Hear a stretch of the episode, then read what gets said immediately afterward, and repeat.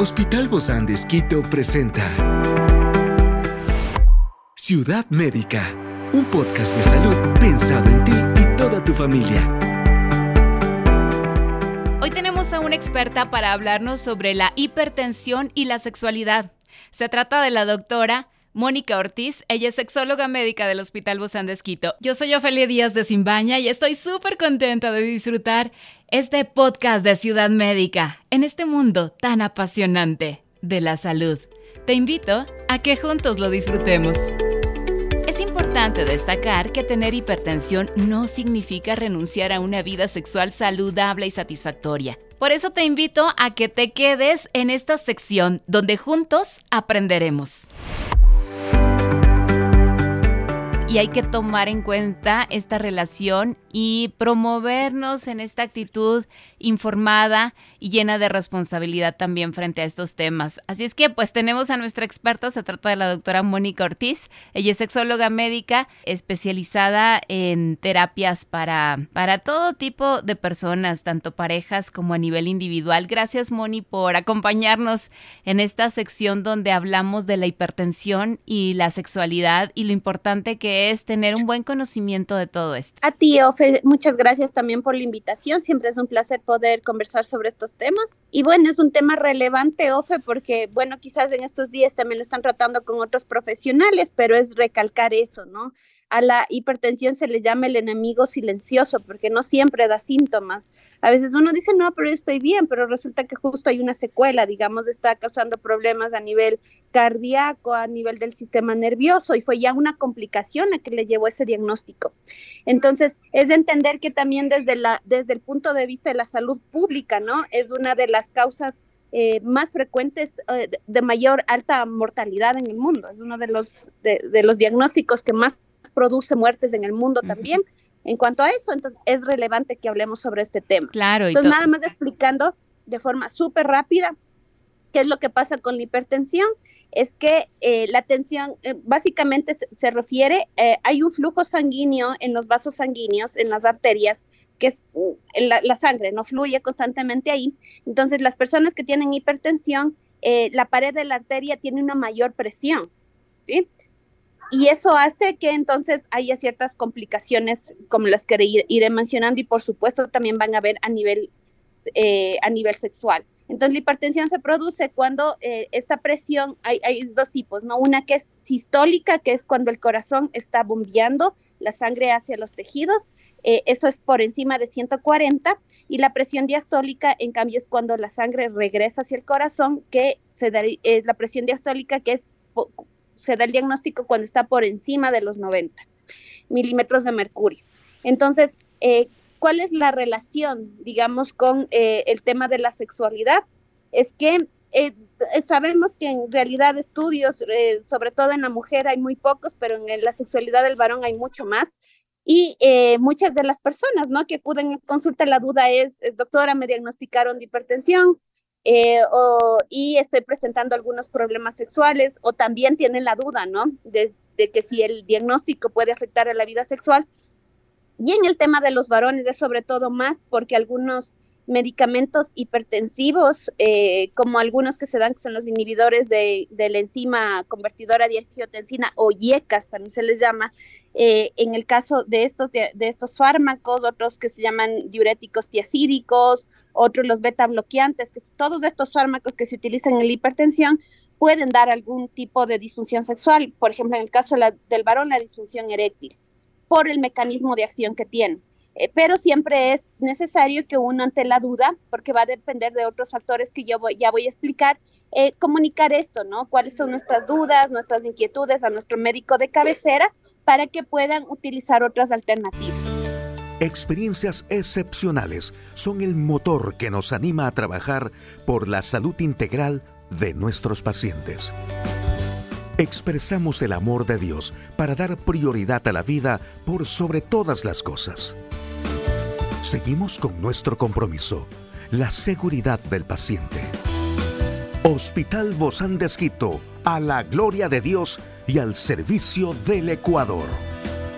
Moni, entonces esto quiere decir que siempre hay una afectación cuando hay una presión arterial alta dentro de la función sexual, tanto en hombres como en mujeres? No siempre va a haber una afectación, ah, porque depende de otros factores, como por ejemplo la edad, Y sí, la mayoría de las personas que tienen hipertensión a veces tienen otras, eh, otros factores de riesgo asociados con la afectación cardiovascular, como por ejemplo la obesidad, la diabetes eh, la diabetes mellitus, también el problemas, por ejemplo, para el control de las, de las grasas, en este caso se llama dislipidemia.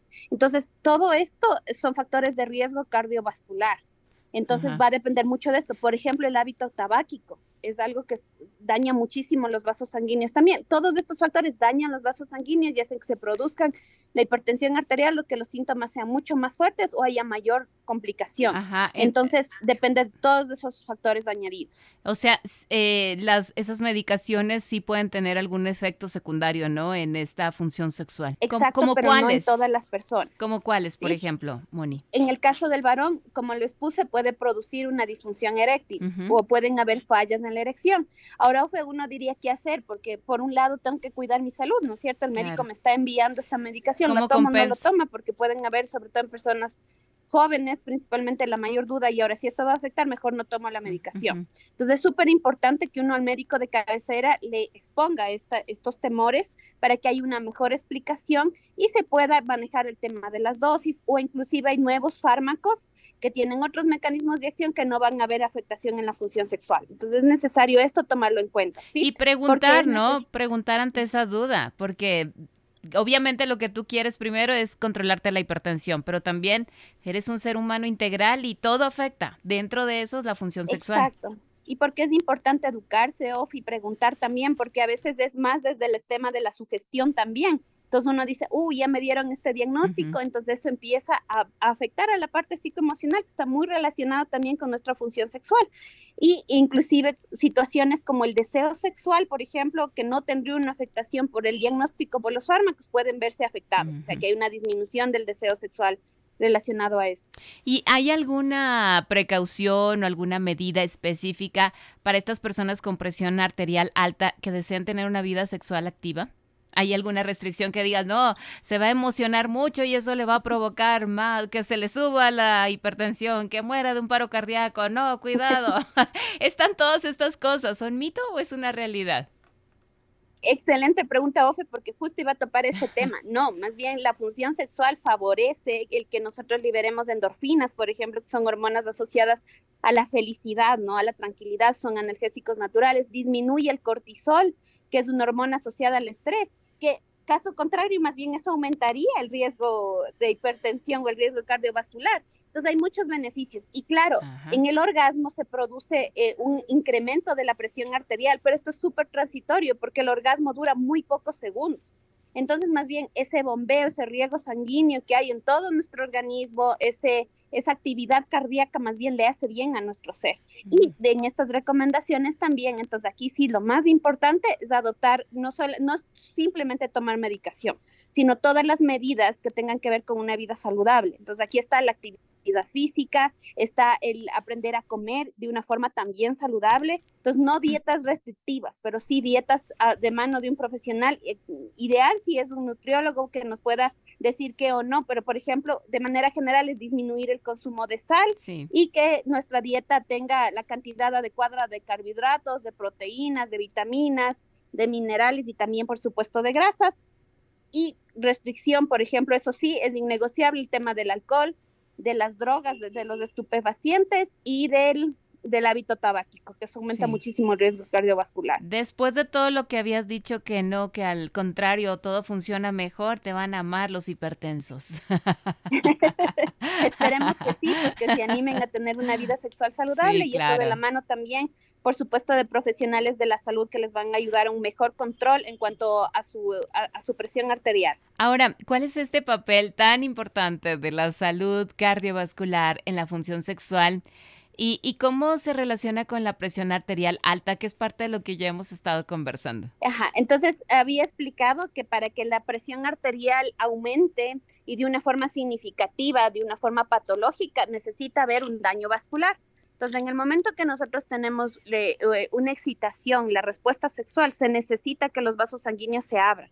Y si tenemos vasos sanguíneos rígidos, entonces esto va a haber una afectación. Mm. Luego, ¿cómo? Principalmente al, al, al periodo de excitación, o una menor lubricación o que haya eh, menor también riego a nivel del pene y por lo tanto que no haya eh, una erección adecuada. ¿sí?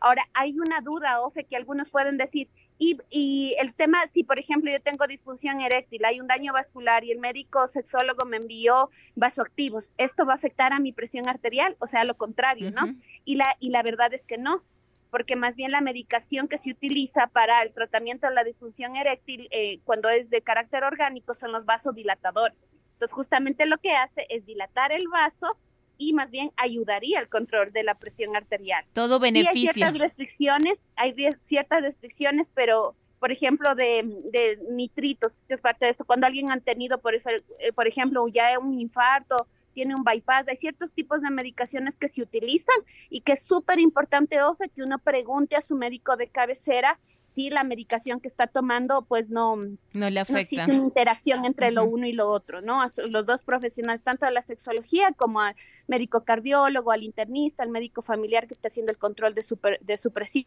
o, de la, o del diagnóstico cardíaco. Ahora, ¿cómo pueden estas parejas, por ejemplo, apoyarse naturalmente cuando uno de ellos tiene la presión arterial alta y desea mantener una vida sexual satisfactoria? Ciudad Médica. Bueno, sí, es también un buen tema porque se necesita mucha comprensión.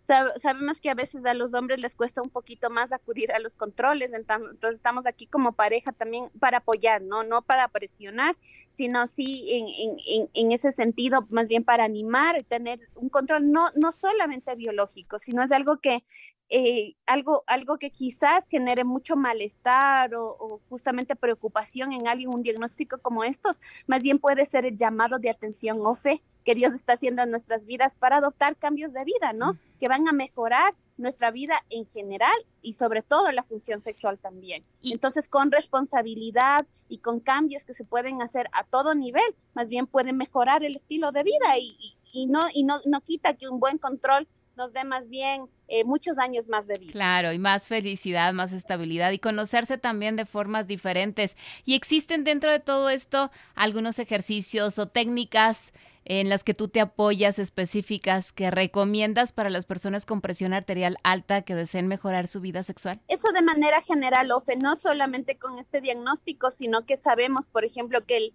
no pensar que el, el, tema de la sexualidad tiene que ver solamente con la búsqueda del orgasmo, ¿no? O con la búsqueda de la penetración. Tú muy bien lo mencionaste, hay otras alternativas. A veces eh, la, nuestra sexualidad también se ejerce con el contacto físico, con el abrazo, con el tomarse de las manos, con los besos, con las caricias.